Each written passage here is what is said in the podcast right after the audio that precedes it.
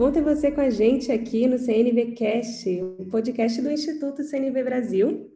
Esse é o nosso décimo episódio da Pausa CNV, um momento para compartilhar reflexões e aprendizados sobre a comunicação não violenta e como ela nos apoia no ambiente de trabalho.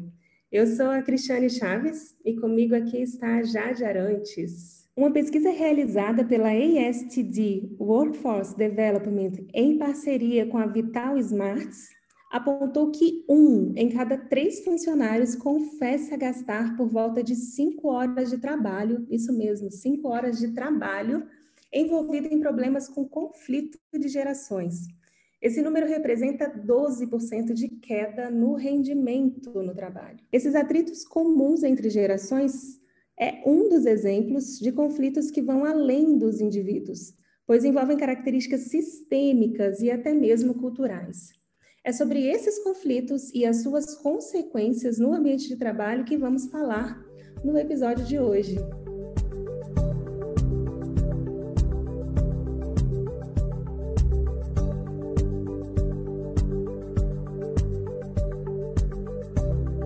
Jade, o que, que você vê que está por trás desses conflitos? Oi, Cris. Bom estar nesse papo com você. Quando a gente fala de estar tá por trás, né, tem um ponto de partida que a gente sempre bate nessa tecla no podcast e quando vamos falar de comunicação não violenta. E é a ideia do que está invisível, do que está antes mesmo das nossas relações começarem. É uma conversa de paradigma. A gente está numa sociedade que há 12 mil anos se conta histórias de certo e errado, de classificações. A gente, uma referência legal é o Steven Karpman, que fala do triângulo do drama, né? Que a gente vê as nossas relações em três papéis: tem o herói, tem a vítima e o vilão. E todas essas características, quando a gente fala, né, de características, sistemas e de paradigmas, pode parecer que ficam distantes da gente, mas nós seres humanos que estamos o tempo inteiro com pensamentos com uma mente acelerada, o nosso pensamento é povoado de conversas internas sobre o outro.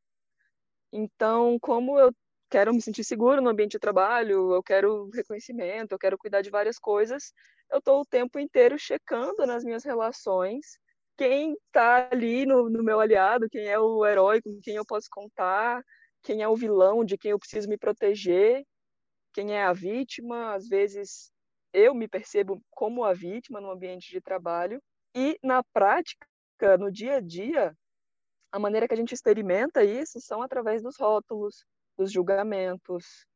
Então, o chefe é dinossauro, ele não está aberto para inovação, ele nunca aceita uma nova ideia, não só essas características como a de gênero, né, que a pesquisa gênero não, de geração que a pesquisa estava apontando, mas mesmo mesmo a gente escuta muito nas empresas que a gente trabalha, né, às vezes o pessoal da liderança que já tem mais tempo de casa fala que esses millennials não não têm responsabilidade, que querem tudo de bandeja. Então, a gente tem vários filtros que às vezes já nos distanciam num primeiro momento, a gente já chega com um olhar condicionado para aquela relação, esperando o comportamento e querendo proteger a gente do comportamento. Isso ultrapassa, né? Isso extrapola pessoas, características da pessoa e chega na estrutura. Então, às vezes eu sou do departamento financeiro e quando chega alguém de marketing no departamento ou vai ter uma reunião, eu já vou armado, eu já vou preparado com argumentos para defender o que me importa porque sei que vão querer gastar dinheiro demais com a estratégia um, dois e três. Ou então eu sei que o recursos humanos vai me demandar fazer coisas que eu não quero fazer. Então a gente já tem algumas pré-condições mesmo que podem estar tá nutrindo alguns conflitos de maneira invisível e impactando uma energia que poderia estar tá sendo aplicada no nosso flow, na nossa produção, em trazer aquilo que vai trazer um resultado para a equipe e satisfação, né? E esses pensamentos, eles surgem para cuidar de coisas, né, Cris? Exatamente, Jade. Tanto tem os pensamentos internos, assim, em relação a, a, a mim mesma, por exemplo, se eu quero mais fluidez no trabalho, eu gosto desse trabalho mais solto, mais dinâmico, e me deparo com ou um chefe ou uma colega, um colega de trabalho que gosta mais de, de algo mais formal, mais burocrático, com mais processos, eu posso me deparar então com um pensamento de que, nossa, ele já vai travar a minha fluidez, porque a fluidez para mim é muito importante. Também, se eu sou, do, por exemplo, de um setor financeiro, eu posso estar querendo cuidar da segurança da empresa. Então, a gente, nesse momento, por exemplo, de pandemia, tem uma preocupação com a, com a própria segurança, com a nossa estabilidade, com a nossa sustentabilidade. Então, eu posso estar querendo cuidar disso e olhando, então, para o pessoal de marketing como essa ação, essa estratégia de marketing, nesse momento, impacta a sustentabilidade da empresa, impacta a segurança da empresa. Por que, é tão legal olhar para esses pensamentos, né? Eles nos dizem muito sobre o que a gente quer cuidar, tanto pessoalmente quanto enquanto organização, enquanto gestor, enquanto líder, enquanto liderado. E a partir dessa compreensão, a gente consegue entrar, então, em conversas com foco naquilo que a gente quer construir e contribuir e o que, que a gente quer cuidar naquela conversa. E aí os conflitos, sejam eles de geração, envolvendo questões sistêmicas e estruturais, eles, eles saem desse pensamento de certo e de errado e de geração e de uma linguagem estática para partir para o que é importante para a gente e o que a gente quer cuidar juntos. E o interessante é que a gente, quando está com foco nesse pensamento, a gente se fecha para essas possibilidades de transformação tanto num curto prazo ali, para um trabalho que precisa ser entregue, um projeto que precisa ser concluído nesse mês, por exemplo, como para mudanças em médio e longo prazo, que são mudanças estruturais. Se a gente não abre essas conversas, a gente está paralisado ali e não está contribuindo para que a gente provoque mudanças curtas, pequenas, no nosso dia a dia ou maiores. E eu estou escutando, Cris, que o que você traz tem a ver com um convite, né, de olhar para o meu pensamento em relação ao outro, que traz o rótulo, que fortalece o distanciamento, quando eu digo que no marketing o pessoal quer ficar só pensando e ninguém quer colocar a mão na massa, ou quando eu digo que meu chefe é intransigente não está aberto para inovação e não consegue escutar, para sair daí e ir para esse lugar que você está convidando, que é pera, esses pensamentos estão querendo cuidar, expressar algo que é importante para mim. E se eu não falo a partir desse lugar, tem impactos na equipe, no meu dia a dia, no meu bem-estar e na minha entrega. Mas alguns obstáculos podem surgir nesse caminho de eu simplesmente traduzir esse pensamento do outro, né, voltado para o outro, implicando a boa moral em mim e o erro no outro. Cuida de, de outras coisas também, porque se eu estou no dia a dia, no trabalho, e eu estou me dizendo que o meu chefe, ele simplesmente não escuta, ou que o meu funcionário é responsável e não se preocupa em delegar, e que as pessoas sempre deixam tudo para a última hora e não cuidam das suas tarefas, ou que a empresa é muito burocrática, eu perco um pouco do meu poder, mas isso me protege de abrir conversas corajosas, porque eu estou usando de uma linguagem estática e aquilo, na maneira que eu estou construindo a minha conversa interna, é imutável e eu não posso fazer nada a respeito disso. Então, de alguma forma, isso é importante a gente despertar essa consciência de que isso está protegendo um pouco a minha segurança, apesar de estar tá tendo esses impactos. E tem a questão do pertencimento também, né? Muitas vezes a gente cria a sensação de pertencimento, de amizade, de parceria com pessoas mais próximas de nós, tendo uma figura em comum um pouco mais engessada no lugar do inimigo. Seja essa figura o gênero, seja essa figura o, a geração, seja essa figura o cargo, seja a área. E, na verdade, muitas vezes, esses pensamentos que implicam o erro no outro estão protegendo a, a expressão dos nossos valores. Porque tem coisas que são importantes para nós, como você estava dizendo, né, Cris? O diálogo, a inovação, a eficiência, a evolução, a expressão autêntica, o que quer que seja. E eu acho que se eu não usar a linguagem que implica o erro no outro, eu não estarei sendo coerente com os meus valores. Mas em termos de transformação, em termos de efetiva influência para a gente sair de um lugar de queixa e ir para uma responsabilidade que constrói, é, é isso que você estava trazendo, né, Cris? De parar e olhar para dentro. Deixa eu trazer traduzir isso que eu estou implicando no outro, naquilo que me importa, e a partir daí ver o que, que eu posso fazer, o que, que eu posso construir. Mas esse caminho pode ser um pouquinho longo, né? Sim, Jade. Sair desse pensamento de certo e errado e buscar, então, mais compreensão de como eu quero influenciar, tanto num ponto próximo ali, daquelas pessoas que convivem comigo, como com os meus pares ali, com setores financeiro, marketing, e como eu posso influenciar a estrutura com essa consciência do que é importante para mim. E algo interessantíssimo assim para a gente trazer a consciência é que a estrutura ela não vai mudar de um dia para o outro. Os processos não mudam amanhã. É uma construção disso e a partir de abrir conversas para essas mudanças que a gente vai conquistando no longo prazo uma transformação então na própria cultura organizacional, nos processos que de alguma forma travam e geram impacto no meu trabalho.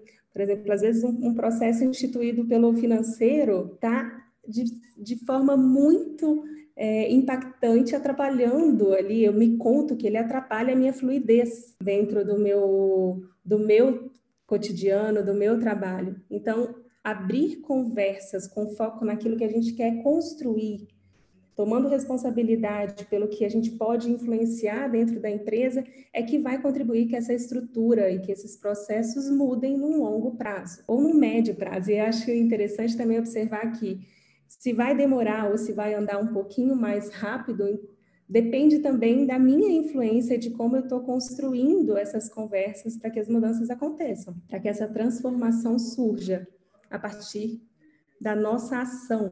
Pensar na nossa ação é importante passar pelas lentes de poder também, né? Porque quando a gente fala de sistemas e estruturas, muito do, de como os recursos são utilizados, de como as escolhas são feitas, as decisões são tomadas, né?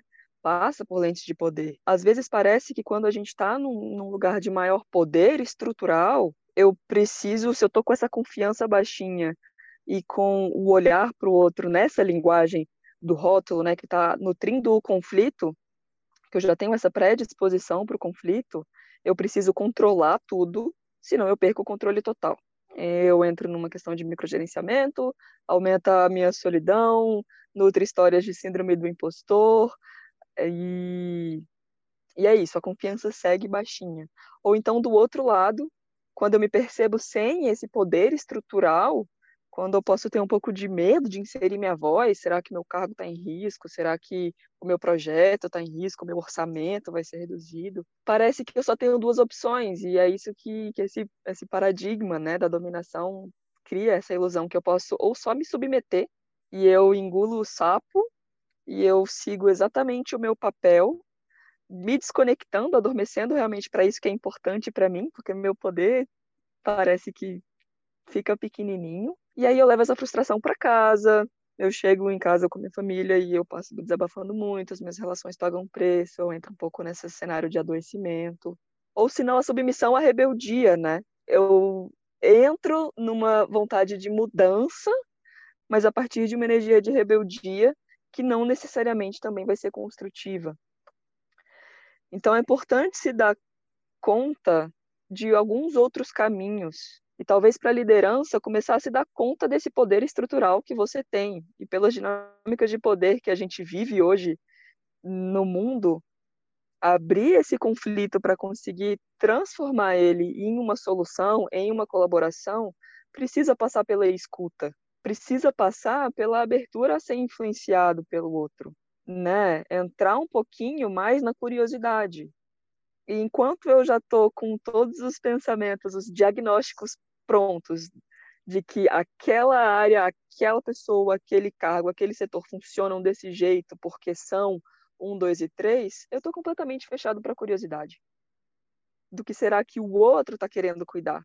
E também estou fechado para olhar para dentro e ver, tá, o que é importante para mim, trazer isso para minha responsabilidade, né? E isso vai gerando impacto nos meus resultados, porque especialmente hoje em dia, nesse mundo VUCA, a gente precisa colaborar, a gente precisa, a partir das relações que abrem as possibilidades para a gente encontrar novos caminhos, novas soluções. E em relação ao mundo VUCA, né, tem a ver com esse mundo atual que é volátil, então as taxas de mudanças acontecem muito rápido, que é incerto, a gente não tem tanta clareza, né? Estamos sem previsibilidade. Existe uma ambiguidade, né? Quando a gente vê o significado de algum evento, fica ambíguo, tem várias interpretações e além de complexo. A gente tem hoje vários fatores para tomada de decisão. Em relação às, aos liderados, Cris, né? Puxando, saindo um pouquinho de caminhos possíveis para o lugar do líder, caminhos possíveis e necessários, né, para a gente entrar num novo paradigma da liderança que, que esse mundo atual convida. E na perspectiva do liderado, Cris, que, que outras opções além do, da submissão e da rebeldia? Legal trazer essa perspectiva do liderado também, porque eu, enquanto liderada, eu posso entrar, já de num pensamento de que quem tem que gerar mudança e transformação é o líder. Eu posso ter essa crença muito forte e com isso me paralisar. Achar que não, eu não tenho nenhuma responsabilidade em gerar mudança aqui, porque isso deve vir, deveria vir do líder, do meu chefe, da, da parte estratégica né, da empresa e não da minha parte. E com isso a gente vai perdendo o nosso poder, como você mesmo disse, né, Jade? Então, enquanto liderada, o que me vem como possibilidade, que é muito potente, e às vezes a gente não está acreditando nessa potência que a gente tem, é de abrir essas conversas para nomear os impactos, de como essas decisões, de como esses processos que hoje estão estabelecidos na empresa e que a gente vê no primeiro momento como imutável, me impacta. Como que impacta o meu trabalho, como que impacta o meu rendimento na empresa e não cuida daquilo que eu também quero buscar, que são é, resultados eficientes e melhores para essa instituição.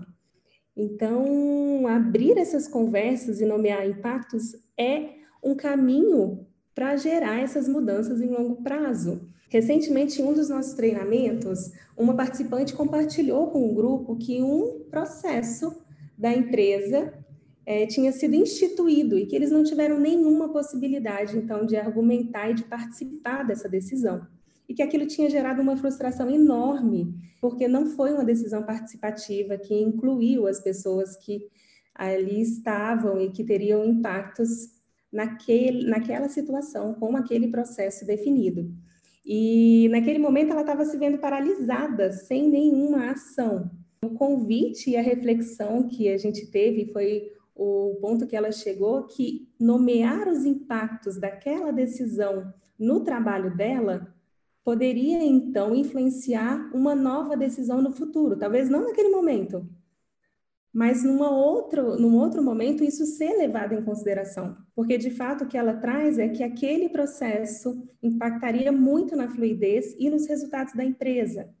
E é interessante que às vezes o líder que tomou aquele aquela decisão, ele não estava consciente desses impactos. Então, por isso que é tão importante nomear como isso chega para a equipe e como isso impacta na própria fluidez ou no trabalho em si. Esse convite de abrir diálogos e nomear impactos pode causar uma agitação, especialmente se você não se sente seguro no ambiente de trabalho em que está hoje e precisa dele para cuidar da sua sustentabilidade. Então, existem outros caminhos, que é de olhar qual é o seu círculo de influência hoje, que aliados próximos de você você pode encontrar para ir abrindo novas conversas. Quais são pessoas influentes que têm poder nas relações, que têm poder de voz, que você pode começar a abrir diálogos. E mais do que isso, não se não se desconectar de qual o resultado que você está querendo alcançar, qual é o impacto de benefício mútuo que vai contribuir para a sua vida, de que formas. Continuar conectado com isso vai te trazer a intenção e o senso de propósito para não, de novo, desempoderar e voltar para aquele espaço de julgar o outro, de ver o que está errado ao meu redor e me deixar sem nenhum poder de ação. Uma outra possível saída que me vem aqui também é como eu posso identificar esses entraves pessoais que existem tanto com colegas de trabalho quanto com áreas, com cargos, com a própria empresa em si, com a estrutura dessa empresa, com os valores que essa empresa traz. Para mim, o primeiro passo, e a gente fala muito sobre isso, a gente já falou em alguns dos nossos episódios também do CNV Cast, de abrir essas conversas é reconhecer. Quando eu estou ali reconhecendo as, principalmente as narrativas e as histórias que eu me conto. Por exemplo, ah, essa geração não, não serve para trabalho remoto, é, é uma geração que está aí quadrada e que não vai entrar nesse trabalho, no flow desse trabalho que a gente está propondo agora. Ou imagina que eu tenha também outros pensamentos em relação a gênero e em relação à própria estrutura da empresa. Quando eu reconheço essas narrativas e foco naquilo que é importante, eu abro então espaço para essas novas possibilidades, né? Será que esses chefes são mesmo sempre controladores? E eles não estão abertos a novas ideias? Ou isso é a história que eu me conto sobre ele e eu só vou saber se não tem abertura, então, para olhar para essa nova possibilidade depois que eu abrir uma conversa e buscar, então, construir um caminho diferente para a gente, para o meu setor, para mim, para minha empresa como um todo e até explorar outras estratégias, mesmo que estejam em coerência com os meus valores. Abrir, então, para buscar um outro setor, então, uma outra equipe dentro dessa mesma empresa, se eu estou de alguma forma num trabalho que não está me trazendo essa alegria e esse, essa disponibilidade em contribuir. Ou, inclusive, checar se os valores dessa empresa que eu estou hoje condizem com os meus valores pessoais, se eu estou confortável de estar trabalhando aqui, se esses valores que estão aqui é, estão em consonância com a minha própria vontade de contribuir, de servir nesse mundo. Então, também é uma possibilidade. E com essas ideias, assim, do que pode ser feito, eu queria trazer para vocês algo mais prático, assim, do que, que a gente pode fazer nas próximas 24 horas. Amanhã, até amanhã, o que eu posso fazer hoje e ter essa ação aí em mente nesses próximos né, nesses próximos momentos. A, a, primeira delas é pensar nessa estrutura dessa empresa que você trabalha hoje, desse, dessa instituição que você trabalha hoje e como que está sendo a sua experiência em relação com esses colegas, em relação com essa estrutura, em relação com esses processos. Quais são as necessidades, então, que esse trabalho te atende? Quais são as necessidades atendidas aí? e quais são aquelas necessidades que esse trabalho não está atendendo na sua vida nesse momento. E aí, identificando quais são essas necessidades, você pode, a partir daí, tanto trabalhar internamente o que, que é valoroso para você e como que você busca, então, construir isso na sua vida hoje, ou manter aquelas que estão atendidas, como também identificar possíveis conversas a partir dessa compreensão. Então, nesse círculo de influência, como que eu posso abrir essa conversa com um colega de trabalho, por exemplo, que pensa muito parecido comigo e como que a gente vai construindo, então, uma realidade compartilhada para que a gente possa levar para outros pares, para outros setores e para a empresa de forma geral. E se você não está familiarizado com essa linguagem, com esse termo necessidades, o que é importante para mim em termos de necessidades, eu te convido a baixar a nossa lista de sentimentos e necessidades que está disponível no nosso site, no institutocnvbrasil.com.br. E lá você também encontra outros materiais que podem te apoiar aí nessa investigação do que é possível para você. Obrigada por estarem com a gente em mais uma pausa CNV. Vamos adorar saber como chega para vocês essa conversa de hoje, para a gente seguir, então, em contato. Vocês podem nos localizar e nos chamar no nosso e-mail, que é institutocnvb.gmail.com. E fica o convite também para você acessar o nosso site, institutocnvbrasil.com.br. Lá você pode assinar a nossa newsletter e estar tá conosco nas nossas reflexões que estão vivas na nossa programação e também nos conteúdos gratuitos que a gente fornece, bem como nos nossos próximos treinamentos. A gente vai ter um treinamento agora é, chamado Fale, para que a gente possa explorar então a nossa honestidade ao abrir essas conversas. E um outro treinamento em, que também está com foco em conflitos, que é Descomplicando Conflitos, como a gente pode navegar então nessas conversas desafiadoras para nós e nesses conflitos no nosso ambiente de trabalho. Até breve, pessoal. Tchau, tchau.